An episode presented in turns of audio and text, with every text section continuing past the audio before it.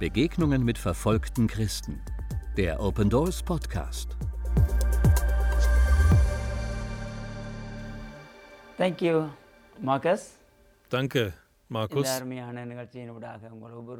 Es freut mich, euch alle heute durch diese Sendung kennenzulernen. Ich möchte allen danken, die nach der großen Tragödie die sich am 21. April 2019 in Sri Lanka in unserer Gemeinde ereignet hat, für uns gebetet haben und immer noch für uns beten.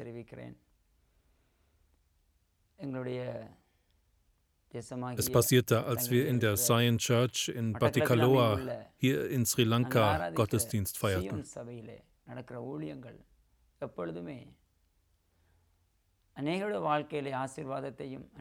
Wir hatten viele Projekte und veränderten das தாக்கத்தை Leben vieler ஏற்படுத்திய Menschen.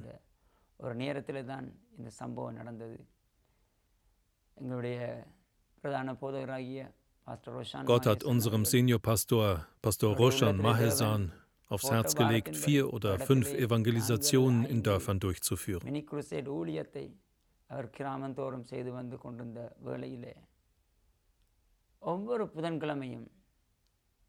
jeden Mittwoch gab es einen Heilungsgottesdienst und viele Menschen fanden dadurch zu Christus. Viele Menschen aus verschiedenen Dörfern und Städten kamen und erlebten Gottes Wunder. Es gab viele Besucher und nicht genug Platz für alle. Darum bauten wir einen Balkon in das Gemeindehaus. Schon nach kurzer Zeit begann Gott, mehr Menschen, ganze Familien in die Gemeinde zu bringen. Ein paar Tage vor dem Anschlag beendeten wir unsere Fastenzeit.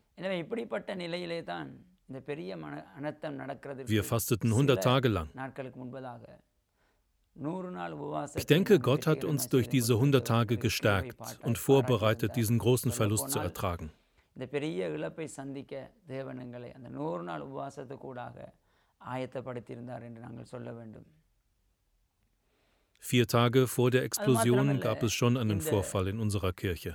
பெரிய குண்டுவெடிப்பு சம்பவம் நடைபெற்ற அந்த வாரத்துக்கு Drei Familien in unserer Gemeinde waren in einen நான்கு Unfall நாட்களுக்கு verwickelt. முன்பதாக 16 Menschen சபையில் starben.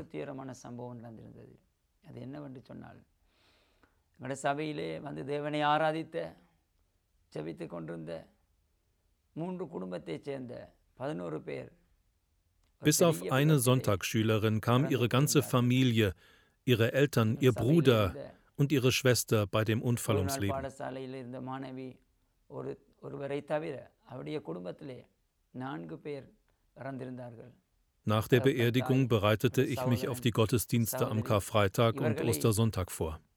அடக்கம் Mein பண்ணிவிட்டு Herz war sehr schwer. பெரிய வெள்ளி ஆராதனைக்கும் இந்த உயிர்த்தெழுந்த ஞாயிற்றுக்கிழமை ஆராதனைக்கும் ஆயத்தப்படுத்தி Mitten கொண்டிருந்த im இந்த Schmerz உண- wurde ich durch die Worte in Römer 8, Vers 18 ermutigt und gestärkt. வேதனையின் மத்தியிலே இருந்த எனக்கு Ich bin überzeugt, எட்டு பதினெட்டு dass dieser Zeit Leiden nicht ins Gewicht fallen gegenüber der Herrlichkeit, die an uns offenbart werden soll. வசனத்தின் வெளிச்சம் Für mich bedeutet dieser Vers Erweckung. Diese Tragödie geschah, während Gott mich durch diesen Bibelvers aufbaute.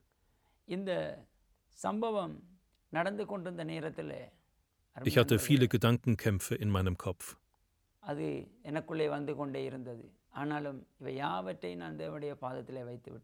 Aber ich legte alles zu Jesu Füßen ab. An diesem Tag habe ich meine Kinder wie immer angezogen und zurechtgemacht. Mein jüngerer Sohn Malkia, ich nenne ihn Malki, war an diesem Tag genau zwölf Jahre und vier Monate alt. Ich zog meine Kinder an diesem Morgen an und bereitete alles vor, was sie mitnehmen mussten. Damals wusste ich noch nicht, dass ich das für Malki zum letzten Mal tat. Ich brachte meine drei Kinder zur Kirche und setzte sie in der Sonntagsschule ab.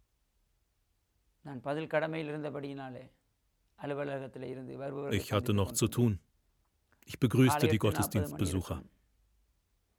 Es war etwa 8.40 Uhr am Morgen, als eine neue Person hereinkam. Normalerweise sprechen wir alle neuen Besucher an. Nachdem ich ihn begrüßte, nahm ich ihn mit hinein und bat einen Platzanweiser, einen Platz für ihn zu finden. Ich musste noch zu einer Nachbarsgemeinde und ging um kurz nach neun los. Kurz darauf geschah es. Später erfuhr ich, dass der Besucher, mit dem ich gesprochen hatte, der Selbstmordattentäter war.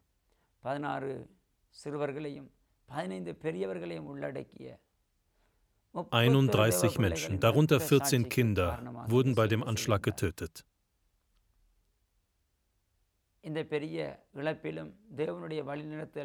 Aber selbst jetzt sahen wir Gottes Führung.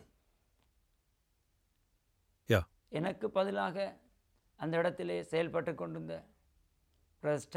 Gott sprach zu Stanley, der an meiner Stelle dort war, und zeigte ihm, dass etwas an dem Verhalten dieses Mannes seltsam war.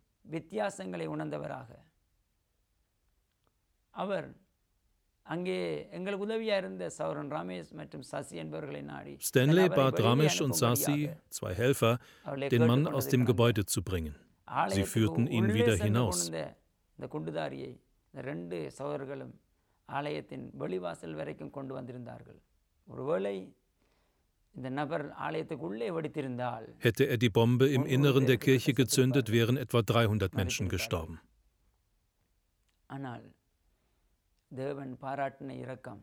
Aber Gottes Gnade war groß. Wir müssen ihm dafür die Ehre geben. Mein Sohn Malkia hat gerade gefrühstückt und wollte etwas Wasser trinken, als die Bombe explodierte.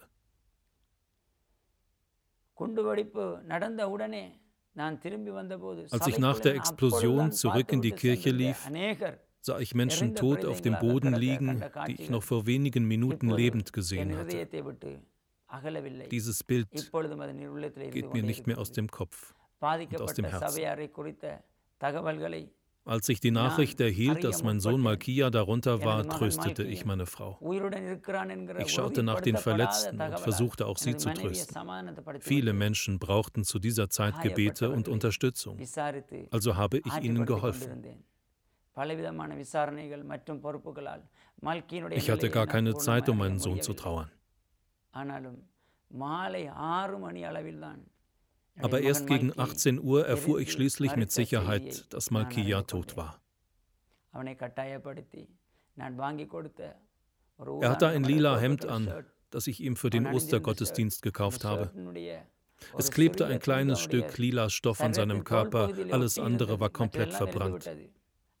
Erst nachdem ich dieses kleine Stück lila Stoff gesehen hatte, konnte ich bestätigen, dass dieser Körper der meines Sohnes war.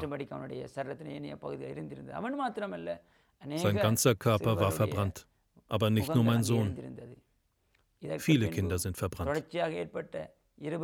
Nach diesen beiden Vorfällen hatte ich das Gefühl, Teile meines eigenen Körpers verloren zu haben.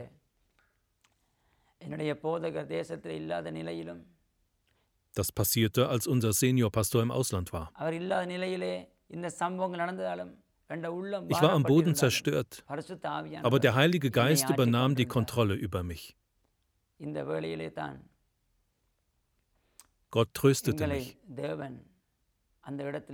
Ihr werdet es vielleicht nicht glauben, aber in der folgenden Woche konnten wir durch Gottes Gnade mit unserem anderen Sohn die Nachbargemeinde besuchen.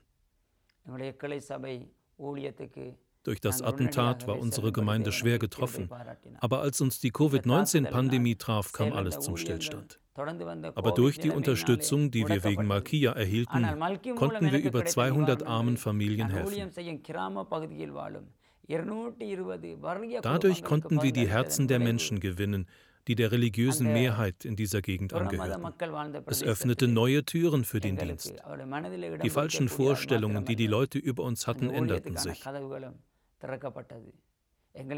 Ich putzte das Kirchengebäude, erzählte meine persönliche Geschichte, sang Lieder, leitete Hauskirchen und arbeitete in der Jugendarbeit mit. Schritt für Schritt übertrug Gott mir große Verantwortung in der Gemeinde.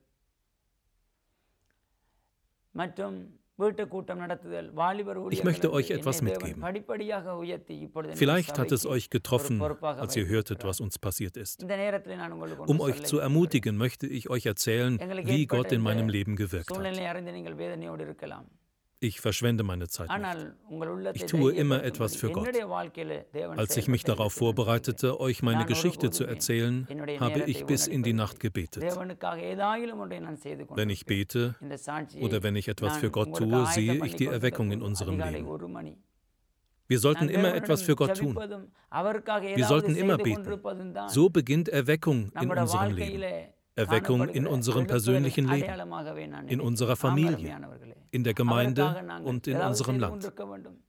Wegen Christus saß ich im Gefängnis, verlor meinen Arbeitsplatz und wurde nach Sri Lanka abgeschoben. Ich erlebte Herausforderungen in meinem Dienst. Ich habe viele Dinge während meines Dienstes verloren und jetzt auch meinen Sohn Malkia. Aber nichts von alledem wird mich aufhalten. Derselbe Gott, der mich rief, hat auch euch erwählt. Gott wird auch euch gebrauchen. Viele Jugendliche, die durch mich Jesus fanden, wurden Sonntagsschullehrer. Und dann starben sie bei dem Anschlag als Märtyrer. Menschen, die Christus kennen, müssen etwas für ihn tun. Denn Gott wirkt jeden Tag. Wo nichts ist, kann Gott Neues schaffen. Er kann einen Thron aus Asche erschaffen.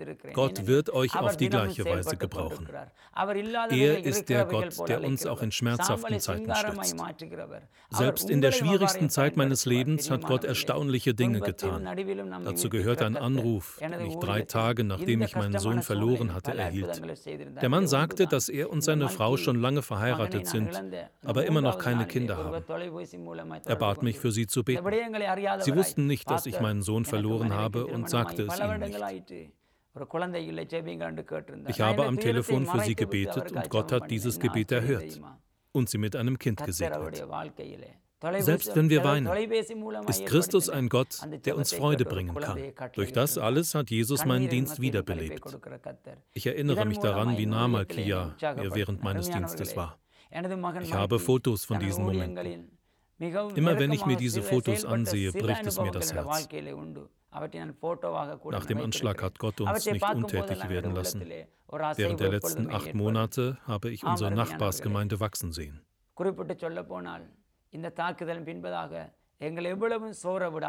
Die Christen haben zu beten begonnen. Ich möchte euch ermutigen, zusammen zu beten, auch wenn es in einer kleinen Gruppe ist, wenn ihr Schwierigkeiten und Herausforderungen habt. So beginnt Erweckung. Wenn wir nicht beten, können wir keine Erweckung erwarten. Wenn wir anfangen zu beten, beginnt Gott auf erstaunliche Weise zu wirken.